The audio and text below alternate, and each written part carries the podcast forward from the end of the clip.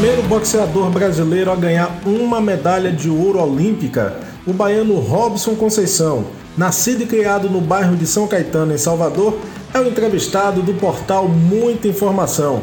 Seja bem-vindo, Robson. Estamos próximos do início de mais uma edição dos Jogos Olímpicos. Narre como é essa expectativa de um atleta para a disputa deste evento.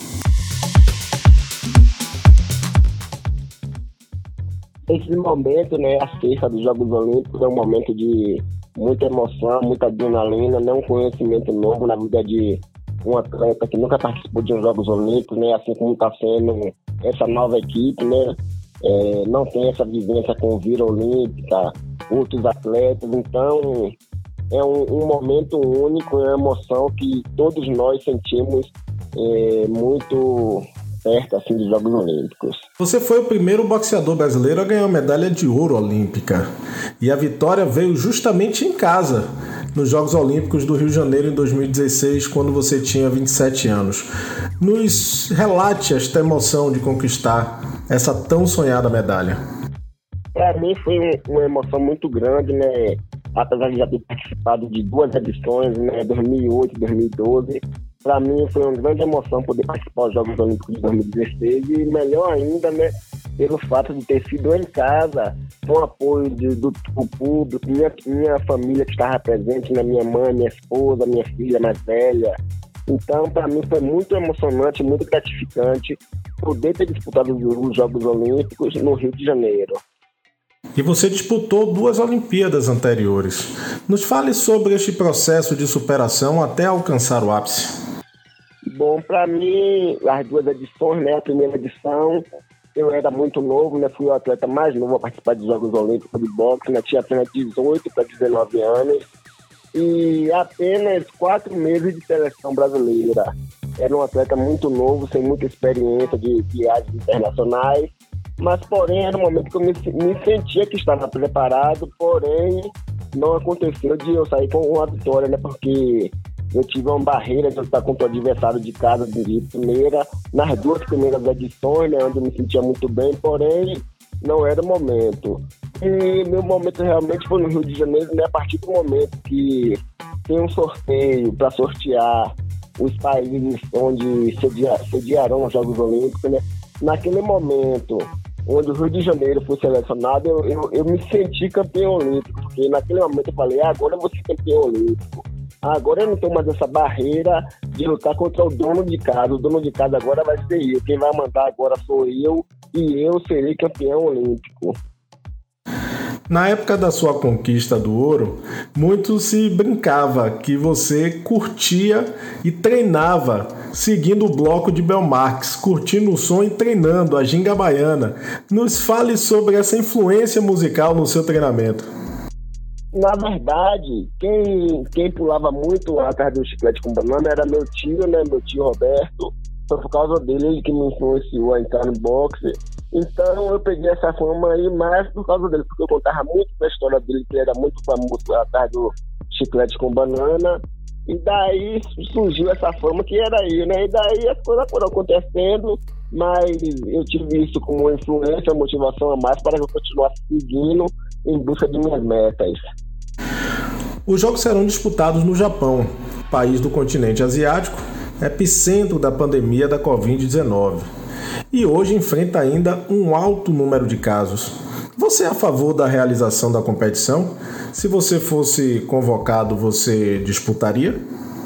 Com certeza, né? Esse é um momento, um momento único na vida de um atleta, né? Um atleta espera muito tempo para que esse momento aconteça, né? Às vezes, se não, não aproveitar aquele momento, né, possa ser que mais para frente não seja ele que esteja lá disputando, defendendo o país, possa ser que tenha outro atleta, né, que surja um atleta melhor, e aí ele não, não, não seria o atleta representar o país eh, nas próximas edições, né? Mas com tudo isso, todas as medidas protetivas estão sendo estão sendo usadas, né? Todos os atletas estão vacinados, as competições serão feitas sem público, e isso é mais uma medida de segurança, e com isso dá mais segurança para que os atletas fiquem tranquilos e possam disputar com tranquilidade.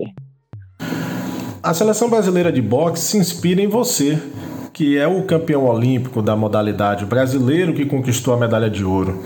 E para que a seleção possa fazer bonito nos Jogos Olímpicos, eles participaram de uma palestra virtual que teve você como palestrante. Faça uma autoavaliação da sua representação para o boxe nacional.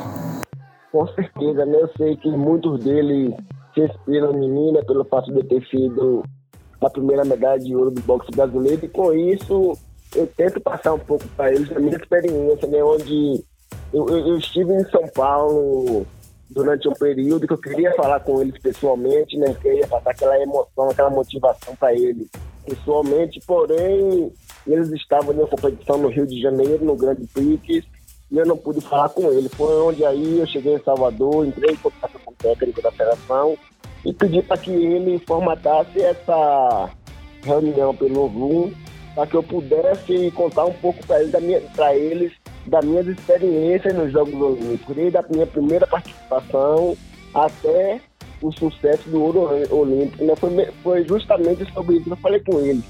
É porque eles não tinham vivência com a Vila Olímpica, com outros atletas. Eu falei, campeões, vocês precisam se determinar, se focar, saber que, o que vocês estão indo buscar lá vocês não, não estão indo buscar conhecer Vila Olímpica, conhecer outros atletas, ficarem focados na internet. Então, esqueçam isso e pensem no que vocês querem para o futuro de vocês, para a sua família, para vocês.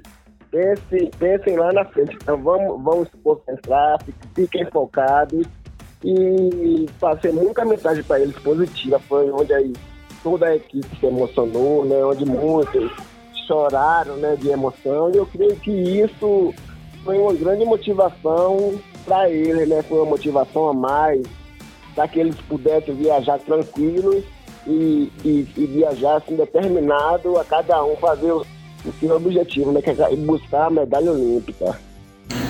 Bom, e a seleção ela é composta por sete atletas. Dos sete, três são baianos. Tem a Beatriz Ferreira no feminino, o Herbert Conceição e o Keno Marley no masculino. Os três são treinados por Luiz Dória, que também é o seu treinador. Será que existe a esperança de conquistarmos mais medalhas de ouro nas Olimpíadas? Com certeza, não só uma, né, como várias. Temos aí a Beatriz, que é a melhor atleta do mundo, né, campeã mundial, chances reais temos o Everton, temos o Keno e os demais atletas da seleção brasileira, né? Temos que acreditar em todos os atletas, né? Para que motivem muito eles, não somente nenhum, dois, mas sim esperamos medalha de todos os atletas do boxe olímpico brasileiro. Hoje você tem 32 anos, é o orgulho da Bahia, é o orgulho do Brasil e é o 15 colocado no ranking do Conselho Mundial de Boxe. Já são 16 vitórias, 8 por nocaute e vai enfrentar o mexicano Oscar Valdez no próximo dia 10 de setembro nos Estados Unidos. E o mexicano é o atual campeão superpena. Como é que está a sua preparação e avalie o seu adversário? Eu normalmente treino muito forte, independente do adversário, independente do atleta que eu vou lutar. Agora mesmo, eu acabei de chegar da corrida, fiz 16 quilômetros é, em uma hora e 15 minutos, né? Uma corrida muito boa, muito longa. Saí daqui de São Caetano até a igreja do Bonfim, voltei. Então, eu estou sempre treinando muito forte. Pela manhã eu faço a parte do boxe e à tarde eu faço a preparação física, né? Ou corrida, musculação, então, eu estou sempre me preparando muito bem. Dessa vez, eu estou treinando três, quatro vezes a mais para que eu possa chegar na minha melhor forma física e, e buscar esse cinturão mundial. O Oscar Valdez é um atleta muito talentoso, né? Um atleta bom, eu já fui campeão, campeão mundial por várias vezes, né? Campeão mundial agora em uma categoria nova. Inclusive, eu já lutei com ele no boxe olímpico, né? se eu não me engano, foi em 2009, lá no México, onde eu consegui ser campeão no torneio continental. Ele tinha acabado de ser campeão mundial juvenil e eu lutei com ele e consegui essa vitória. E é com, com essa mesma meta, com esse mesmo foco que eu venho me preparando agora para conseguir ser campeão mundial em cima dele. Falando um pouco sobre patrocínio, sobre apoio, diante de tanta luta, diante de tanto esforço que você vem fazendo. Você se sente reconhecido e valorizado pelo esporte? Em torno de patrocínio é complicado. O reconhecimento que eu tenho é do meu público, né, da minha família que acredita em mim, meus amigos que estão sempre acreditando em mim, dando mensagem positiva. Em questão de apoio e incentivo, infelizmente está vendo. Agora mesmo, minha luta será dia 10 de setembro. Eu estou viajando para Las Vegas para treinar lá dia 1 de agosto, porque aqui na Bahia, em Salvador, o, o, e o país que eu represento com muito amor e muito orgulho, o investimento, o patrocínio é zero, somente promessas, né?